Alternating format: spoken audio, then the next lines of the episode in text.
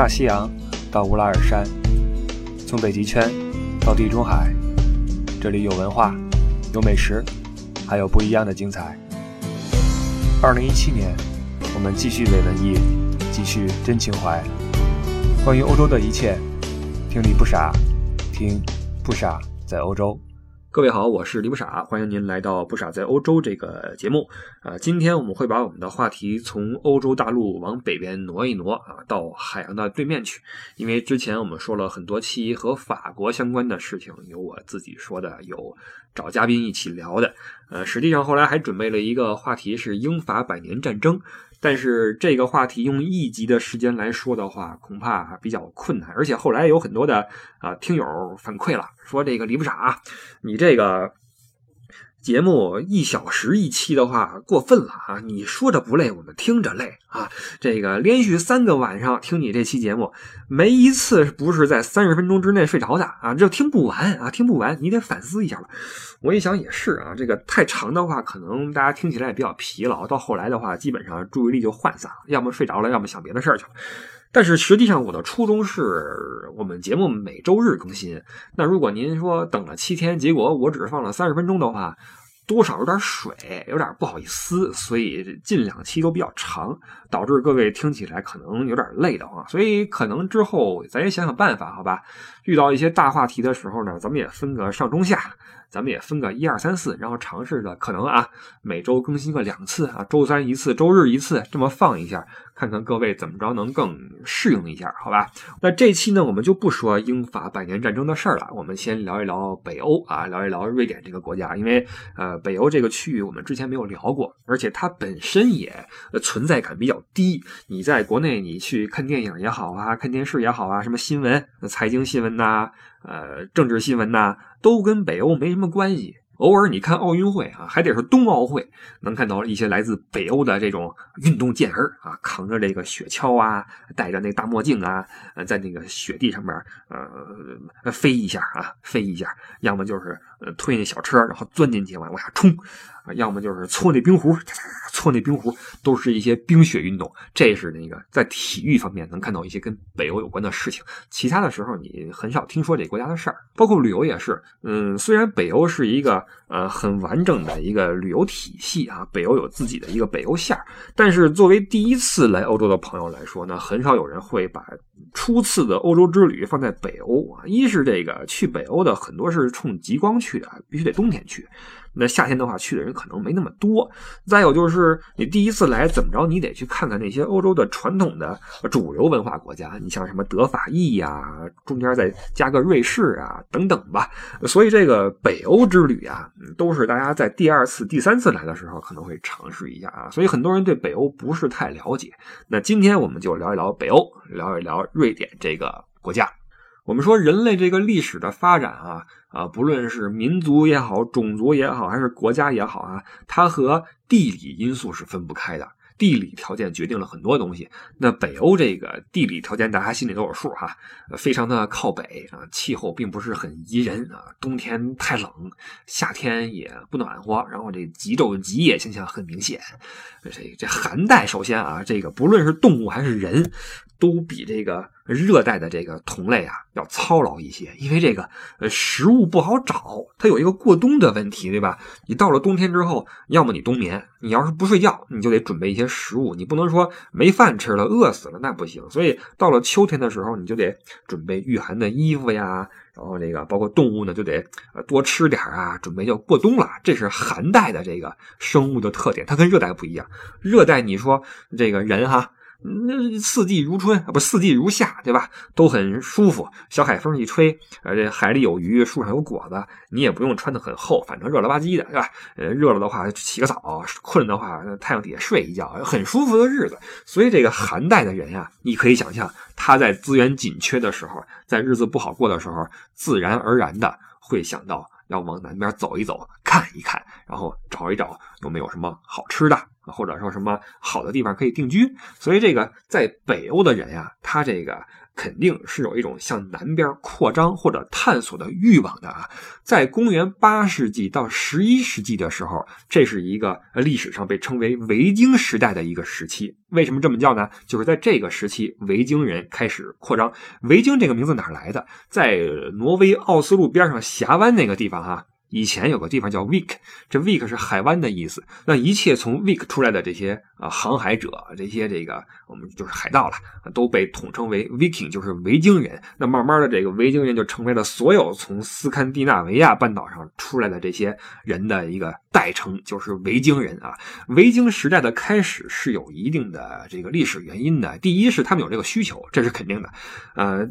第二呢，就是在公元八世纪前后，维京人他在造船业上面有了一个大的发展，他有了一个。革命性的突破就是他造出了龙骨。你有了龙骨之后，你就可以在上面立桅杆，有桅杆就可以架风帆，有风帆之后，你这个船的行进速度就不一样了。你跟你那个几个人一二一二划桨那是不一样的啊。龙骨的发明给北欧人，就是维京人在海上的运动提供了巨大的便利程度哈。那最重要的一个因素，为什么公元八八世纪开始，维京人开始全面的呃进入欧洲大陆去开始抢劫啊？是因为。欧洲大陆内部发生了混乱。我们说欧洲历史的时候，有一个名字是避不开的，就是神圣罗马帝国的创始人查理曼大帝。这位牛人呢，呃，自己建立了神圣罗马帝国，但不幸的是，在他孙子辈儿上，这个帝国就四分五裂了，或者说三分天下，形成了后来的这个德国、法国、意大利这三个区域啊。在查理曼和他三个孙子之间夹着一个人，就是查理曼的儿子路易。这个路易他是一个生性比较软弱的这么一个主啊，呃，他在继承了皇位之后呢，在一次这个这个礼拜的结束之后啊，教堂突然一个走廊塌了，砸死砸伤数个随从。他这一看这形势，就觉得这个搞不好哪天我也会因为什么事死于非命啊！天道无常啊，对吧？这世事难料啊。于是就琢磨着，我是不是应该立个遗嘱啊？琢磨一下这个我走之后，这帝国以后该怎么办？于是就开始琢磨着怎么给自己的一些儿子呀分地盘这一分不要紧，因为分的不是很均匀，导致意大利那边那个呃国王就不干了，说这个你给我分少了，我这以后就是呃附属国了，那个我不干。于是带着兵要起义，要起兵啊。这起兵呢被路易是镇压了，意大利的这国王被路易呃抓起来。本来是要判死刑啊，本来是要判死刑。路易一心软，觉得差不多得了啊，改挖眼吧。当然也没好哪去啊，改挖眼吧，饶你一命啊。他本来是一个呃仁慈的这么一个做法啊，饶你不死。但结果这个行刑的这个这个人员呀，也不知道是会错意了呀，还是图自己的什么 爽快啊，怎么着哈？拿那烧红的铁棍子就把人眼睛给戳了，你知道吗？直接给戳瞎了。你说你这还不如挖呢，朋友，还不如挖出来呢。挖出来的话，起码你不至于说。大面积的这种那种破坏，你这铁棍子烧红了捅进去，你脑子就坏了，对吧？捅进去了，结果这意大利这国王弄瞎了之后，然后抱着脑袋，然后惨叫两天死了啊！你你还不如一刀给人砍死呢。结果这死之后，路易就有点难受，这心里头说：“我这不是我的意思呀，这对吧？”结果给人弄死了，还是惨死，惨死，这怎么跟人交代？这哥们因为内心比较的软弱，比较的说悲天悯人吧，就觉得这事儿有点成为了一个心结。怎么办呢？开始大肆的去呃做礼拜，然后公开的向这个身边的所有人啊，这个忏悔自己的这个罪行，觉得我这么做是不对的。这个就给外界一个信号，是什么呢？就是你这个人比较软弱，你不是一个铁腕的统治者，你误杀了一个人，搞得这么难受。那这时代谁跟谁呀，对吧？你这么仁慈，我可不这么干。那底下这各个势力一看，这路易也管不住人，于是这个。带着兵就开始更加的去互相的去咬啊，去掐啊等等。那这互相一打呢，就难免要求救兵。结果你跟谁求救兵不好，跑维京人那块去了，说这个帮我们办个事儿啊，把对面给灭了之后，咱们好分地盘。这维京人是求之不得呀。我们有了这个需求，我们有了战船。你注意啊，挪威不是呃北欧当时的这个维京战船，这个长船，它的这个吃水线是非常非常低的。为什么这么做？实际上，在挪威，包括呃这个这个瑞典边上那个海边上，它那个海是很深很深的。他为什么要把这个龙骨做得如此之浅？为的就是之后有一天能够攻进欧洲大陆，顺着他们的河道，比如说莱茵河、易北河，直接开到他们的城市边缘去。这是维京人的一个企图。那现在我有这个需求，我有这个好的船，我就差带路党了。就在这个时候，你请我来帮你打仗，这事儿可就好办了。于是维京人借此机会趁虚而入，直接在之后的三百年里边给欧洲大陆抢了一个遍啊！这是史称维京时代。呃，维京时代内部的这三百年，我们先不细说，里边好多故事哈，打来打去。实际上，维京人当时也不是一个整体，它也分几个部分，比如说这个丹麦呀。呃，挪威呀，瑞典呀，包括东边的芬兰呀，这个西北边的冰岛啊。从地理条件来说啊，实际上丹麦它跟德国是接壤的，它从陆地上就可以往南边去进发。而挪威它的这个地理条件是最差的。我们说风景很美啊，那峡湾什么的它是美，但是它意味着它没有耕地，没有绿地。所以挪威的扩张的决心是最大的，一路往这个西北，路过英格兰，然后抢欧洲大陆等等。同时，瑞典呢，它比挪威的条件要好一些啊，在波罗的海的呃内部，而且它国内是有一些绿地的，没有那么穷。它这个扩张的决心呀，就没有挪威人那么坚决。而且它在这个向外发展的时候，基本上是向东边往俄罗斯那边走的。所以你看北欧。维京人虽然这个都是维京人，但是他呃出发的这个方向啊也有一些不同。慢慢的到了维京时代的后期，这几个像丹麦呀、瑞典、挪威啊这些国家，慢慢的就有了自己的民族特色，为今后北欧的这种民族划分打下了基础。但实际上，瑞典这个国家在维京时期是排不上号的。我们说了，它地理位置不如丹麦。扩张的决心又不如挪威，所以基本上是在这两个大的势力之间夹缝中求生存的一个小势力啊。这个是瑞典。那瑞典是什么时候牛起来的呢？这个我们就要提一下欧洲史上的另外一个大的战争，叫三十年战争，从一六一八年到一六四八年。这个战争可能大家没有那么熟悉。你比如说，我们都听说过一战、二战，什么普法战争等等的哈。一说这个三十年战争，可能好多人不是很。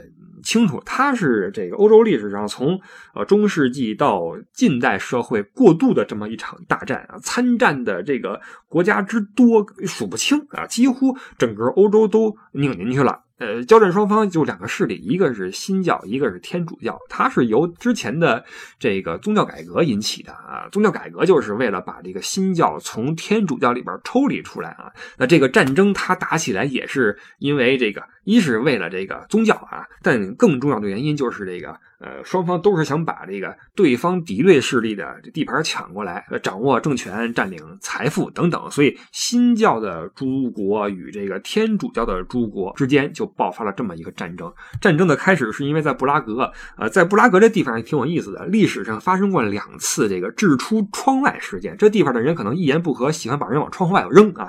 在一六一八年，呃，这个就有几个新教教徒啊，一个不高兴，冲到这个市政厅里边去，把这个。统治阶层两个大臣，这天主教的啊，两个大臣顺着窗户扔过去了。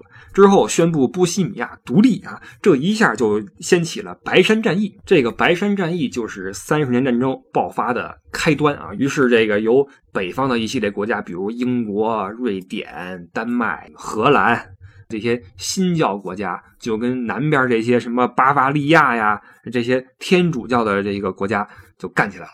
在这个战争开始之后的前二十年里面，天主教联盟是一直占上风，最后把这个新教联盟打得不行，丹麦直接给打怂，然后荷兰也不给力了，然后英国隔着海峡忙自己内政那点事儿，然后这个整个新教这个联盟眼瞅就要完蛋，气数将近啊，这哈布斯堡就是天主教那边就要起事了。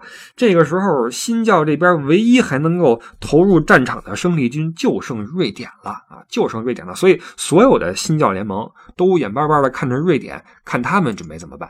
而当时的瑞典是什么情况呢？呃，有一位非常牛的国王，叫做古斯塔夫二世啊，他爷爷就是在一百年前带着瑞典从丹麦手里面独立出来的老国王。这个独立之战打的也是很很惨啊，双方撕的是非常难看。直到最后，瑞典就是独立出来。他独立之后，就会想办法谋求自己在北欧的势力，包括在海上面的势力。这是他一个呃一百年来的一个愿望。那百年之后，古斯塔夫一世的。孙子这二世啊，古二，这哥们儿是很牛一个人。十一岁的时候就跟一帮大臣坐一块商讨国事，十六岁的时候上马驰骋疆场，十七岁的时候继位，成为了这个瑞典国王。为了他这个十七岁能够继位啊，呃，瑞典还特地修改了本国的法律，允许十七岁的人继承王位，把他才扶上去。你就知道他的这个能力是有多么被这个人们所承认。那古二他能够下定决心，最后带着瑞典的军队参战，也是有原因的。首先，我们说了，他当时因为没有太多的话语权，所以呃，争夺波罗的海霸权啊，提升自己的国际地位是他的首要的国策。那么这样的话，呃，海洋对面的，比如说德意志北部的一些土地，因为那边港口比较多，什么汉堡之类的哈，就是他觊觎的一些城市、一些目标。其次呢，呃，天主教联盟那边放话出来了，说我们赢了之后要实行哈布斯堡海洋计划，什么意思呢？从德国往北，整个波罗的海之后，他的经商权、什么开采权、打渔权，全部要归哈布斯堡家族所有。这一下就触犯了瑞典人的心理底线。我们祖先就祖祖辈辈在这片海上边啊，呃，抢劫，对吧？那为了继承这个光荣传统，什么都能丢，这片海我不能丢，这片海我不能丢，所以这个你要来的话，我只好跟你干啊！所以这个古二呢，呃，为了这个战争，之前也发动了一系列的呃军事改革，这些改革是非常有成效的。首先，他是在国内实行了义务兵制度，因为当时在呃欧洲的战场上面哈，这个在战场上的士兵基本上都是雇佣兵，呃，来自什么地方也不好说，都是杂牌部队，这些雇佣兵是拿钱干活。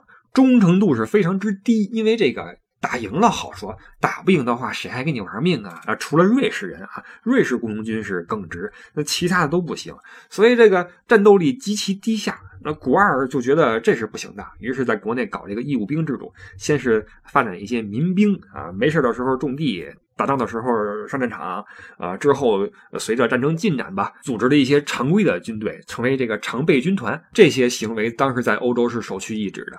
之后呢，古二又在军队里面搞了一个这个装备改革，就是呃，主要是火器啊，改良这个火绳枪，然后把这个火炮减重，然后炮管改短。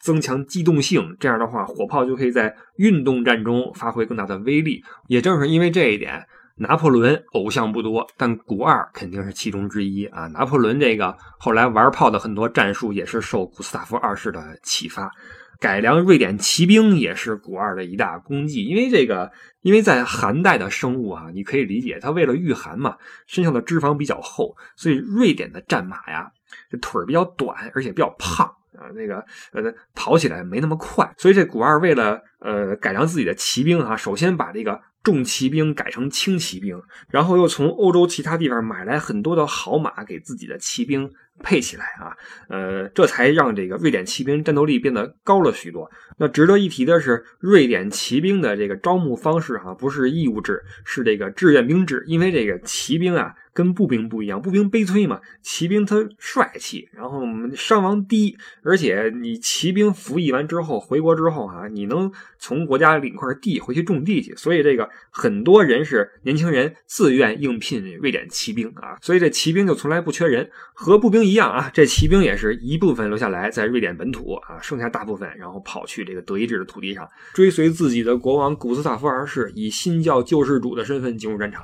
呃，不得不说这个古二。带兵作战是特别的厉害啊，战术也得当，呃，武器也先进。战斗力也强盛，呃，一路是高奏凯歌，力挽狂澜，呃，带着这个新教联盟呢，跟天主教联盟在今天的莱比锡附近打了一场决战，并且取胜。啊，可惜的是，古二在这场战斗中牺牲了啊，享年好像是三十五还是三十八，英年早逝。但最后，瑞典在法国一并参战的这个前提下，最终是坚持到了三十年战争最后的结束，也就是胜利。那随着新教联盟的胜利，瑞典。作为战胜国，最后就呃领土上面就有很大的建树啊，占了波兰的很大一片地方，占了芬兰，呃，占了这个北德意志的，比如说什么奥德河、易北河的入海口，就使得这波罗的海成了瑞典自己的一个内湖啊。你想，一百年前还或者说一百三十年前还是一个名不见经传的一个小国家，一百三十年之后，借由这个三十年战争，一举成为了波罗的海的霸权国家。什么旁边的呃北德意志啊，什么。丹麦啊、俄国、波兰、芬兰，全都是要听瑞典的，一下就成为了呃波罗的海的一个霸主。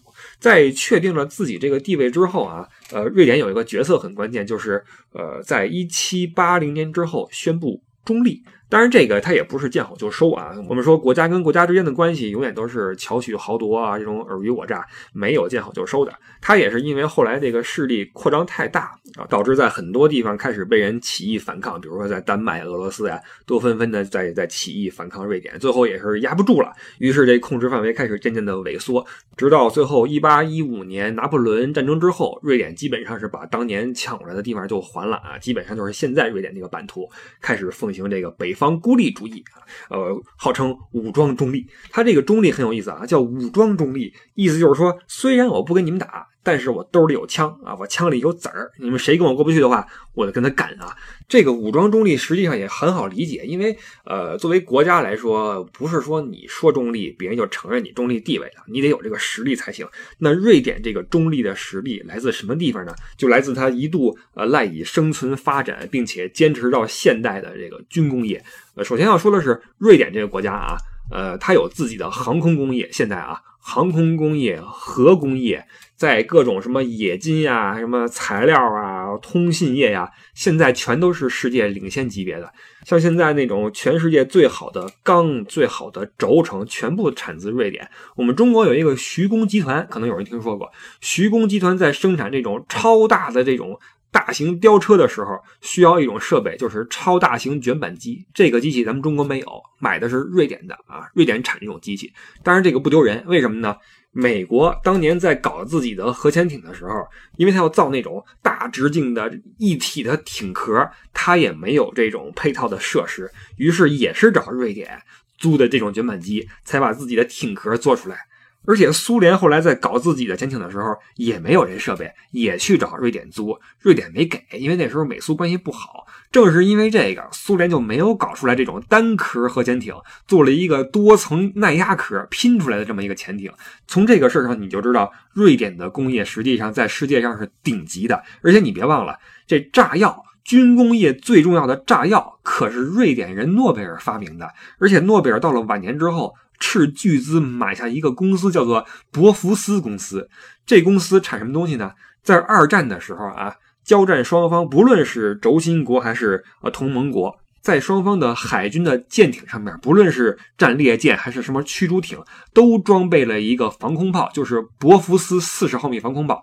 这双方的炮一模一样，都是瑞典出口的。所以你说这瑞典这中立哈也比较讽刺，它虽然号称中立，但是一旦战争爆发，它向双方大量的出售军火，你输出军火就等于输出死亡嘛。所以它这个中立国做的也是这个节操是值得商榷哈。数据显示哈，瑞典是全球第十二大武器出口国，但是如果你按照人均武器出口量来算，瑞典是世界第三，因为它人少，瑞典全国只有九百万人。但就是这么一个九百万人的国家啊，这九百万人连北京、上海一半都不到。这么一个国家，陆军能够自主生产主战坦克，海军生产了全球第一艘隐身战列舰，空军英狮 RM 十二世界顶级战斗机。曾经大量出口海湾国家，海陆空全都有世界顶级装备，这是瑞典的军工业。也正是因为它如此发达的军工，使得它的中立的政策能够一直实行，并且给自己本国国民的生活带来极大的这种改善啊。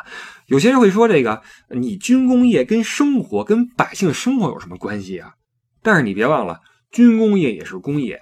一个工业强国在本国的这种机械制造方面是有巨大优势的，而且你发现没有啊，在欧洲这些工业强国，你比如说德国，比如说捷克，包括意大利，这三个国家有一个共同点，就是都有自己的世界级的汽车品牌，你发现没有？而作为军事强国、军工强国的瑞典也有自己的汽车品牌，这个牌子就是沃尔沃。说来也巧啊。就在这个周五，也就是二零一七年的四月十四号，沃尔沃迎来了自己的九十岁生日。九十年前，也就是一九二七年，沃尔沃历史上第一辆轿车驶下生产线。啊，沃尔沃这个呃，北欧的传奇汽车品牌也就正式的登上了世界汽车史的舞台。呃，说到沃尔沃，我估计很多人会觉得这个车可能跟这国家性质类似，就是我们平时呢也听说啊，这名声也很好，然后这个马路上也常见，但是我们对它的关注以及了解啊，可能还没有那么多。这个其实挺冤的，为什么呢？因为这个品牌在汽车发展史上面做出的贡献是一点都不少。比如说啊，今天你开车，你上车之后第一件事儿，你是要系安全带，对吧？今天你使用的这种安全带就是沃尔沃发明的。呃，学名啊叫三点式安全带，顾名思义就是这个带子是固定在你后座的三个点上边，目的就是能在撞击的时候能够呃勒住你的胸腔和骨盆，因为这是你人体比较结实的地方啊，在撞击的时候给你提供一个保障。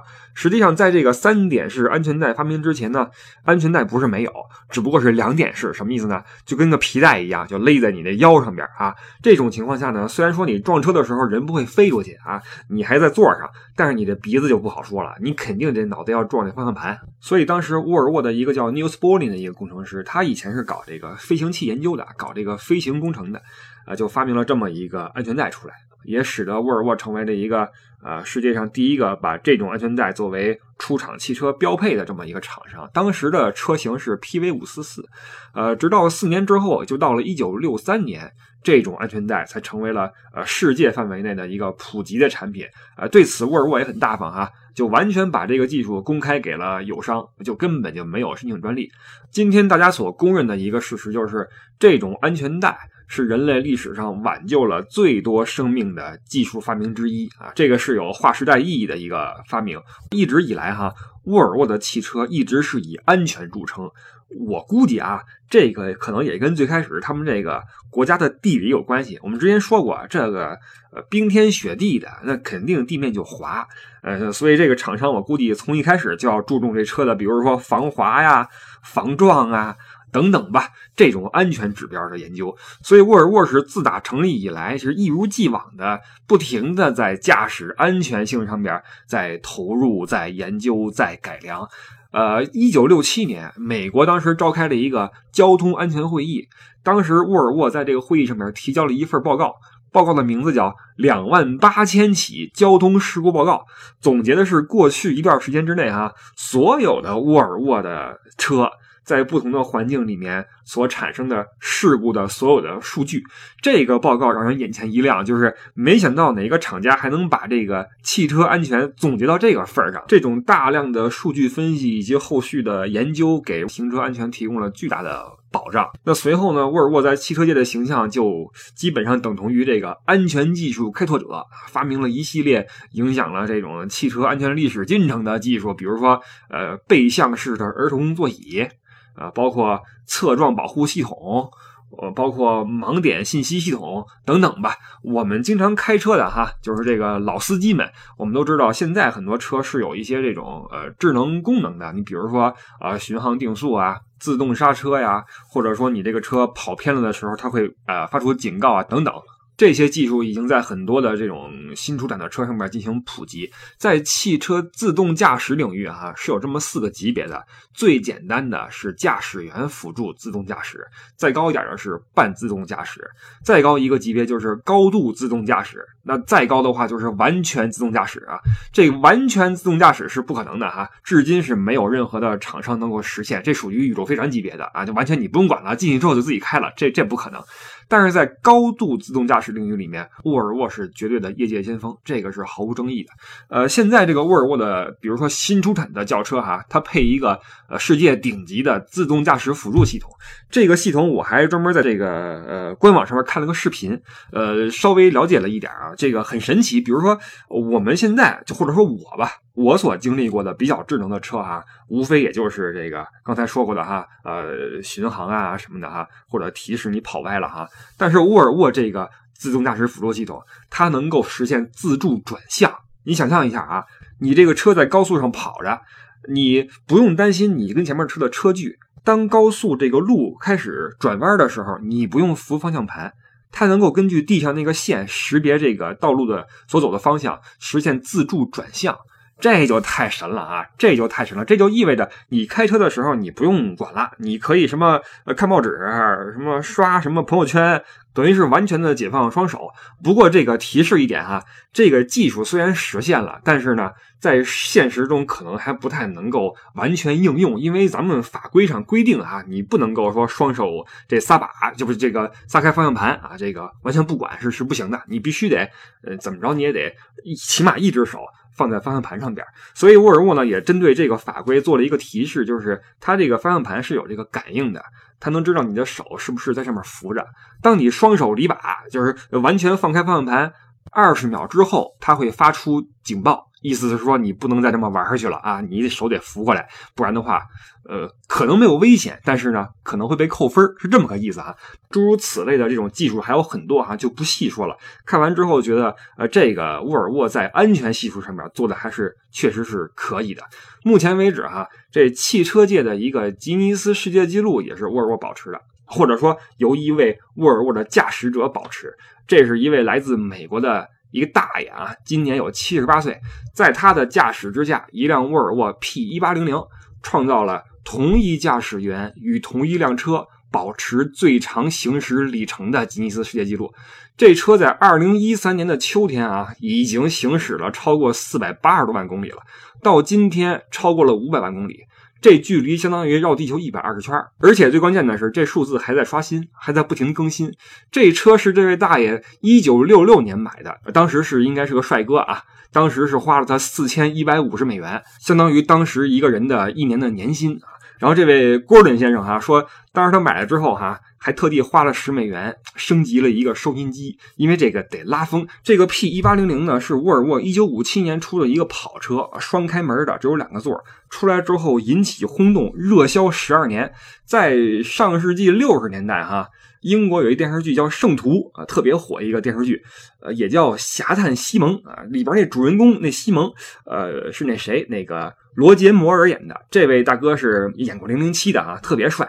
他在片子里边演的这西蒙，包括在现实中啊，他自己在私下里面开的都是这沃尔沃 P 一八零零这个车。如果各位有兴趣的话，可以上网去搜一下，特别的漂亮啊。这个我觉得一个七十多岁、将近八十岁一个老爷子开这么一个呃经典的一个老的跑车，没有什么比这个更拉风了啊。去年也就二零一六年，呃，沃尔沃新出了一个。呃，全新的 S 九零豪华轿车，在这个车上面也是吸取了当年 P 一八零零的这个设计元素，等于是一个延续吧。然后我还看了一个对这戈尔顿先生的一个采访，就问他说：“说你这车是怎么能够跟你跑这么长时间的啊？还没坏戈登说。有两个原因啊，第一，勤保养，这是毋庸置疑的；第二，就是我的另外一个原则，就是这辆车除了我之外，谁也不许开啊！这辈子只有我能碰这辆车啊，这辆车就跟我跟定了。所以这个车现在哈还跟这个老大爷一起在不断的向前呃前进。呃，虽然我们不知道这个记录会在多少公里的时候，在什么时间停止啊，但是我还是衷心希望，不论这车还是老爷子，都能长命百岁啊，长命百岁。所以我觉得，如果沃尔沃要找这个代言人的话啊，这个罗杰摩尔是一号，这老大爷应该也是一号啊，这都是所谓的活广告啊。那除此之外，还有这么一波人，绝对是沃尔沃的非常官方、权威、体面的代言人是什么人呢？瑞典的多位国王以及王子啊、王储、公主啊，都是选择沃尔沃作为他们婚礼的御用座驾。你比如说，王储维多利亚公主婚礼指定沃尔沃 S 八零，另外一位菲利普王子。新婚座驾指定全新一代的 XC 九零，连当年的梵蒂冈教皇本笃十六世，他的私人座驾也是这个沃尔沃 XC 九零。呃，连那个美国前国务卿那个科林鲍威尔，他们家沃尔沃多的是啊，他是曾经靠沃尔沃发财的。当年他念书的时候啊，这个呃挣钱的方法是什么呢？就是二手买进那个沃尔沃汽车，然后呢自己给他修饰一新。再高价卖出去，通过这个挣了不少钱，也算是生财有道。呃，这些都是关于沃尔沃的一些有意思的小故事。那么九十年过去，九十年历史，九十年传承，我们说了半天瑞典的军工业、机械制造业，包括汽车业。那从呃最早八世纪的维京时代的初出茅庐，到古斯塔夫呃一世二世这爷孙呃三代人的努力，呃包括军事改革，包括到三十年战争后期的海上霸权，呃又到后来的中立政策，又到成为军火大国，都见证了瑞典这个国家或者说这个民族吧做事的一些态度。呃，这个北欧的低调的小国，今天依旧在呃继续。呃，孜孜不倦地钻研科技，造自己的飞机，造自己的坦克，造自己的汽车。OK，关于瑞典的话题哈，我们今天先告一段落，因为在接下来的几期节目里面，我们还会再结合瑞典的呃工业也好，环境也好等等吧，呃，再去聊一些其他的话题。同时做一个预告，就是我们下一期节目会在本周三上线，如果您感兴趣的话，可以到时候来。收听好吧，呃，感谢各位的支持，这是今天不少在欧洲的全部内容。我们下一期节目下周三啊不，这周三再见，拜拜。